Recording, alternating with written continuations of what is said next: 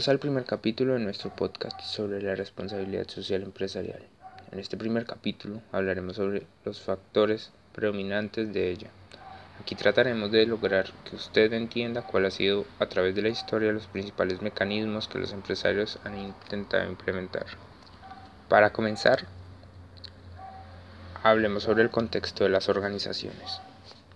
Entonces, se entiende por una organización a un conjunto de personas que trabajan conjuntamente para cumplir un objetivo o alcanzar una meta, siguiendo un enfoque responsable bajo los lineamientos éticos y legales asignados por la sociedad para contribuir con sus acciones al desarrollo. Para que una organización sea considerada responsable y sostenible, debe enfrentar ciertos retos y ciertos desafíos que con el paso del tiempo se hacen cada vez más grandes o de lo contrario, su supervivencia en el mercado se verá en peligro. Aquellos factores que pueden determinar el éxito o el fracaso de una organización son cinco, los cuales mencionaremos a continuación. En primer lugar, tenemos la globalización. En la actualidad, el mundo del comprender los negocios ha cambiado demasiado. Ahora cualquier producto que se venda o servicio que se preste puede llegar a cualquier lugar del mundo. Y es que la globalización puede traer ventajas como el amplio campo de comercio, la obtención fácil de información, acceso a mercados mucho más grandes y la facilidad para desarrollar o innovar, pero también trae consigo ciertas desventajas. Porque como se puede obtener información del mercado y de sus competidores, la competencia también puede ver la información que tiene su empresa.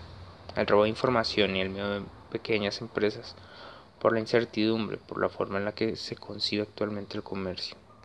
En segundo lugar tenemos las tecnologías de la información y la comunicación o las TIC. Es uno de los principales factores que ha potencializado la globalización y es demasiado indispensable en la actualidad, ya que las ayuda a crecer rápidamente y aquellos empresarios que no están dispuestos o no quieren incursionar en esta nueva herramienta poco a poco irán quedando detrás, hasta que finalmente salgan del mercado. Adicional a lo anterior, la tecnología no es tan buena como parece, ya que almacena demasiada información como lo hablamos anteriormente. Y no solo información de la organización, sino también de los colaboradores y demás grupos de interés. Si se llega a hackear o le llega a entrar virus en manos equivocadas, esta información podría hacer que la organización tome muy mala reputación. En tercer lugar tenemos el desarrollo sostenible. Desde 1987 se ha comenzado a escuchar muy fuertemente el tema del desarrollo sostenible, gracias a que de acuerdo a la Comisión Brundtland, el desarrollo sostenible es aquel que satisface las necesidades del presente sin comprometer la capacidad de las generaciones futuras para, para satisfacer sus propias necesidades. Con el paso del tiempo, solo aquella organización que se adapte y obtenga un buen desarrollo sostenible será aquella que perdurará en la sociedad. En cuarto lugar, tenemos la sensibilidad social o cohesión. Es demasiado importante que las organizaciones se conmuevan y comiencen a despertar esa sensibilidad social que todos tenemos hacia la injusticia y el deterioro ambiental y que existe no solo en el Tolima, sino también en el mundo, contribuyendo a mejorar el cambio climático, la pobreza, la falta de acceso a una buena educación, las pésimas condiciones de salud que se viven en el país no solo ganará la sociedad, sino que también ganaremos todos a futuro. Y hay que tenerlo demasiado en cuenta. Y quinto y último punto, la gestión del conocimiento. Consiste en cómo se utilizan todos aquellos recursos que tenemos actualmente para adquirir nuevo conocimiento y poder aplicarlo. Una organización que no investiga y no intenta mejorar diariamente en sus procesos es una organización que no perdurará. La organización responsable y sostenible ha de responder a los lineamientos y propósitos que se identifican con la responsabilidad social, la que algunas veces es denominada como responsabilidad social empresarial, corporativa u organizacional. Algunas definiciones de unos autores de responsabilidad empresarial son del autor Comisión de las Comunidades em-, Europeas. La definición es la, la RCE es la integración voluntaria por parte de las empresas de las que preocupa de, de las que preocupaciones sociales y medioambientales en sus operaciones comerciales y de sus relaciones con sus interlocutores. Los factores claves son las, preocupaciones sociales y ambientales. La guía teórica colombiana de 180 es un compromiso voluntario y explícito que las organizaciones asumen frente a las expectativas y acciones concentradas que se generan con las partes interesadas en materia del desarrollo humano integral, esta permite a las organizaciones asegurar el crecimiento económico, el desarrollo social y el equilibrio ambiental partiendo del cumplimiento de las disposiciones legales. Eh, los factores claves de estas son los compromisos, el compromiso voluntario explícito que va más allá de las disposiciones legales. Lozano en el 2009 dice que la responsabilidad social corporativa puede ser definida como cualquier acto que lleva el comportamiento de las corporaciones sociales prevalentes y, expectativas eh, en, en la actuación. El factor clave de este es el comportamiento de la empresa deberá ser congruente con las normas sociales. El Consejo Mundial de Desarrollo Sostenible dice que es el compromiso permanente de los negocios de comportarse éticamente y de contribuir al desarrollo económico al tiempo que se mejora la calidad de vida de los trabajadores y de sus familias, de comunidad local y de sociedad en general. El factor clave es el compromiso de la empresa de, de contribuir al desarrollo sostenible. Perdomo dice que la responsabilidad social empresarial contemporánea busca la optimización del gesto social, análisis costo-beneficio en apoyo a la construcción de una ventaja competitiva en los mercados más allá de una necesaria asignación de recursos para producto social que legitime, que legitime a la empresa. El factor clave de esto es inversión social que contribuye ventajas competitivas. Y el Instituto Ethos dice que la responsabilidad social corporativa es una forma de gestión que se define por la empresa ética y transparente con todos los públicos a los que se refiere y los objetivos empresariales que fomentan el desarrollo sostenible de la sociedad, preservando recursos ambientales y culturales para generaciones futuras, respetando y promoviendo la reducción de las desigualdades sociales. El factor clave es la gestión ética y transparente. Como se ha mencionado anteriormente, la organización responsable y sostenible ha de ejercer responsabilidad como un modelo de gestión que permitirá eh, enfrentar los retos y desafíos del contexto actual que se desenvuelve entre otros aspectos, porque mitiga o atenúa el impacto que sus actividades generan en el entorno, sociedad y medio ambiente. Establece una relación bidireccional entre sociedades y organizaciones al comprometerse con su entorno Visualiza el entorno y sus problemas como una oportunidad para innovar y desarrollar productos amigables con el entorno. Disminuye riesgos de demanda, escándalos o pérdidas de valor de sus marcas o activos intangibles. Responde a los intereses y expectativas de su público de interés, permite forjar, forjar ventajas competitivas, incrementa sus expectativas de crecimiento perdurable, contribuye al desarrollo sostenible y permite la legitimidad de la organización ante la sociedad. La organización social tiene que tener en cuenta que la organización genera impactos y tiene que tener un equilibrio entre los intereses y expectativas con la responsabilidad social empresarial y la sociedad. Evolución histórica de la responsabilidad social. A continuación se presentarán los acontecimientos más importantes que han hecho de la responsabilidad social un aspecto muy importante en las organizaciones y se relaciona con los cuatro principios básicos de la ética y la moral. El primero es el respeto, reconociendo al ser humano como un hombre autónomo que exige que las personas estén en condiciones de deliberar acerca de sus metas personales y se les respete su capacidad de autodeterminación. En segundo principio, la beneficencia consiste en prevenir el daño, eliminar el daño o hacer el bien a los demás. En tercer principio, la no maleficencia, que nos indica la protección de las personas, lo que requiere que a quienes sean vulnerables se les proteja contra el daño y el abuso. Y la justicia, que es el principio de ser equitativo o justo. Esto significa que las personas que tienen necesidades iguales deben recibir igual cantidad y calidad de servicios y recursos.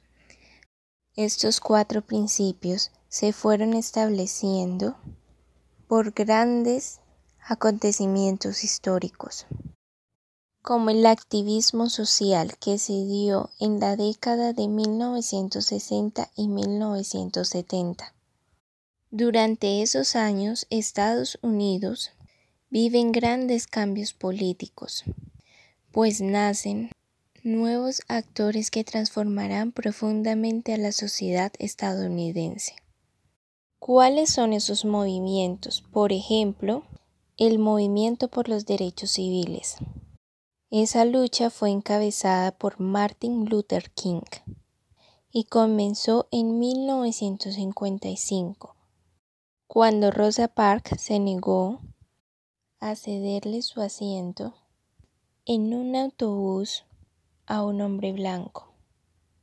Y en 1964, como resultado tanto del movimiento por los derechos civiles como el reciente asesinato del presidente Kennedy y el liderazgo de Lyndon Johnson, el Congreso finalmente aprobó la Ley de los Derechos Civiles, que prohibió la segregación en los lugares públicos y la discriminación en el empleo y la educación. Es entonces cuando nace la filantropía, el amor por la especie humana, expresada en la ayuda desinteresada a los demás. Esto se demuestra a través de donaciones humanitarias, de organizaciones no gubernamentales. En los años de 1980 surge la etapa de conciencia social contemporánea, acogiendo términos como el desarrollo sostenible. De esta forma se empiezan a desarrollar foros internacionales y organizaciones que promueven la responsabilidad social empresarial como una estrategia para la competitividad, resaltando autores como Peter Drucker y Michael Porter. De esta forma, la responsabilidad social comprende el entorno económico, ambiental y social. Y es así como ocurre la transición de un enfoque filosófico y como lo encontramos en los años 60 y a partir de los años 70 ya hace parte de la gestión empresarial. En los años 80 se conforma su contexto socialmente responsable y hace parte de los planes estratégicos de las grandes organizaciones al incluir a los stakeholders. Teniendo en cuenta que los stakeholders son un grupo de personas afectadas por las decisiones de una empresa. De esta forma, ahora se tiene en cuenta la satisfacción de esos individuos u organizaciones que se encuentran en su entorno pues esto influye fuertemente en los resultados y objetivos establecidos por las empresas. Ya siguiendo el capítulo 1 de la responsabilidad social empresarial, eh, en sus enfoques prominentes les puedo decir que la literatura sobre la administración y la responsabilidad social empresarial a tener en cuenta en los casos que se ha documentado, podemos afirmar que tienen la libertad de elegir las razones por las cuales deciden aplicar la RSE. En este documento se consideran tres vértices, la corriente de la ética moral, el enfoque económico, empresarial y la óptica social de los postulados alturistas y filantrópicos. Estos vértices coinciden con el planteamiento de la cuesta, quien menciona cuatro argumentos por los cuales las empresas deciden aplicar las RSE, la óptica moral, la economía, la empresarial y la social. Acá proponemos unificar el enfoque económico y empresarial, pues se deduce que los fines empresariales buscan la generación de rendimientos económicos. Ya desde el enfoque ético y moral les puedo decir que la ética aparece por primera vez con la lógica y la física en la escuela de Platón. Según otros fue Sócrates el creador a partir del término griego edos, que significa estancia, lugar de habitar o carácter. Con la ética habla de entenderla como una ciencia de carácter y virtudes de los hombres. Eh, Enrique también plantea que la moral tiene un carácter histórico, ya que las acciones son seguidas por valores generalmente propios de una sociedad. Existen diferentes perspectivas de moral de acuerdo al tiempo y al lugar. Luego de sobrepasar etapas como lo fue el esclavismo, eh, el hombre libre determinó las reglas morales, las cuales se han ido transformando en tiempos modernos como ideas las cuales son respeto, libertad, tolerancia, progreso, honradez y laboriosidad. Franco nos plantea que la ética personal se pasó a la ética social. La ética personal se concentra en la distinción entre el bien y el mal, mientras que la ética social se mueve en argumentos de justicia e injusticia y concordancia sobre la sostenibilidad ambiental. La ética sobrepasa normas como actos libres, mientras que la moral persevera criterios legales de la sociedad. La moral pretende orientar las acciones, ya sea individual o grupal, en un sentido normativo, mientras que la ética pretende ayudar en el proceso de la toma de decisiones de una organización bajo criterios o valores de carácter universal. Desde el enfoque social y filantrópico, les puedo decir que una empresa puede cumplir estrictamente con la ley y no necesariamente esto significa que actúe con responsabilidad, ya que la salud, educación, pobreza y medio ambiente son argumentos comunes tanto para las empresas como para el Estado y sus ciudadanos porque se relacionan fuertemente con el capital social de las regiones. No se trata que las empresas resuelvan los problemas de la comunidad al reemplazar la obligatoriedad de acción del Estado. Eh, en este aspecto, podemos decir que el Estado generoso eh,